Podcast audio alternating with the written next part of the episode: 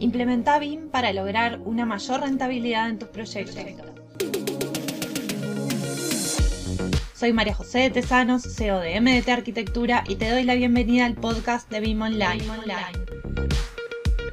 Estoy aquí para compartir contigo mis conocimientos y experiencia trabajando en proyectos con BIM para que puedas tomar acción y avanzar en el proceso de implementar BIM que traerá más eficiencia y productividad a tus proyectos.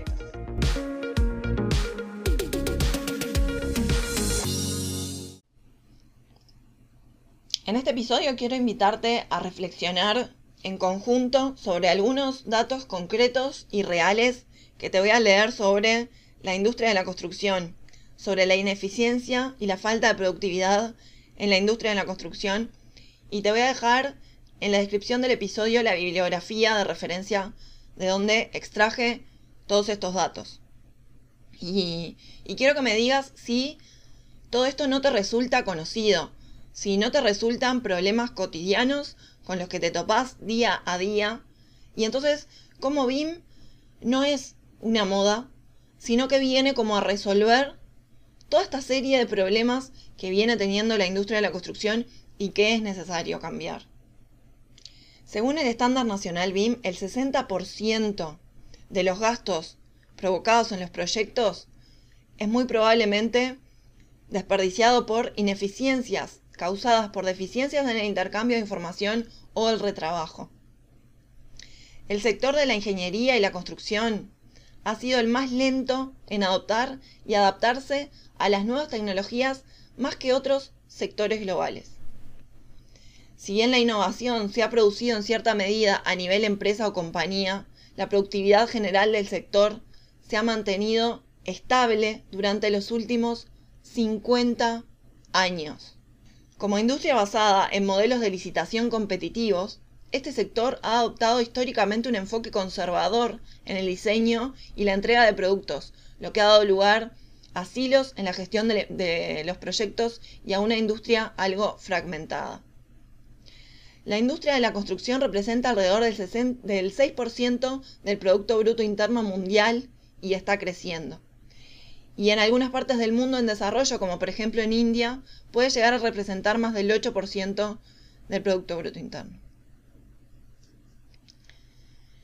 El sector de la ingeniería y la construcción es el mayor consumidor de materias primas y de otros recursos, utilizando alrededor del 50% de la producción mundial de acero y más de 3.000 millones de toneladas de materias primas.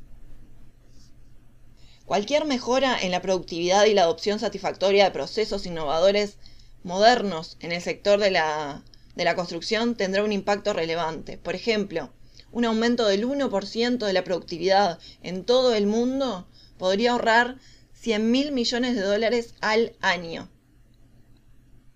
Como comentaba en episodios anteriores, la productividad en la industria de la construcción durante décadas, y como te lo comentaba al principio, al principio del episodio, ha permanecido estanca.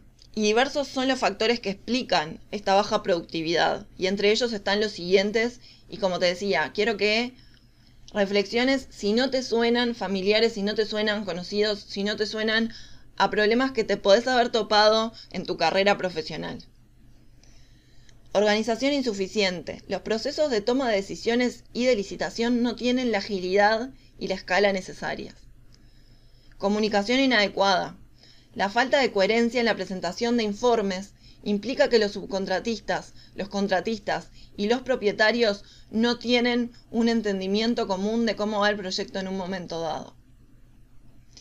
Y acá voy a hacer hincapié porque hace unos pocos días estuve hablando con un inversor que tiene varios negocios y que me comentaba que el arquitecto con el que está trabajando trabaja con BIM y que realmente está agradecido por eso, no solo porque el rendimiento en los proyectos es mucho mayor y eso le permite hacer más cantidad de inversiones y más seguras, sino que se ve mucho más involucrado en la toma de decisiones de los proyectos y estas decisiones se toman en conjunto.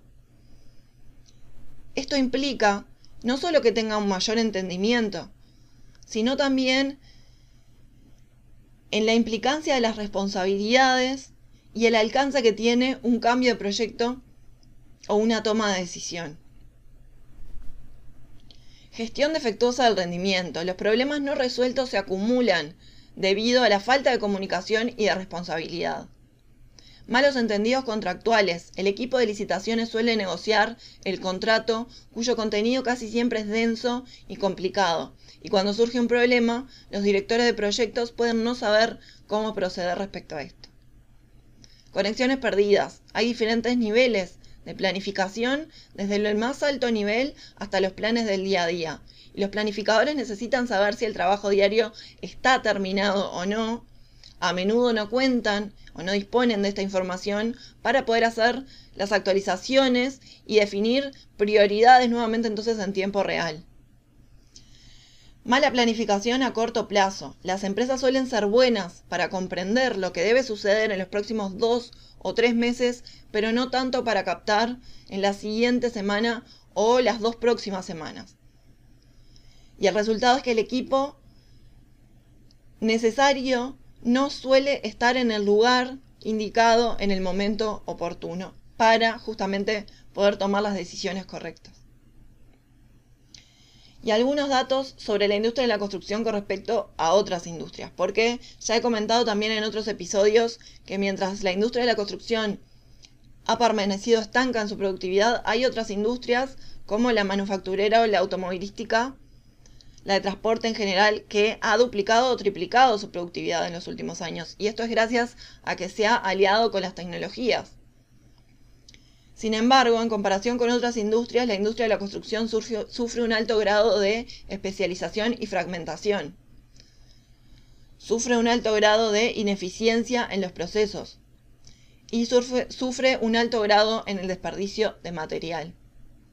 Por eso BIM viene a intentar resolver estos problemas, estos inconvenientes que se están dando en la industria de la construcción y que el mercado requiere que seamos mucho más productivos, que tengamos un mayor rendimiento en los proyectos, que estas, este intercambio de información se dé de forma eficiente, se dé de forma organizada, se dé de forma estructurada y no más de forma inconexa y aleatoria, y que además estos proyectos tengan menos desperdicio de material, que sean más sustentables y más sostenibles en el tiempo.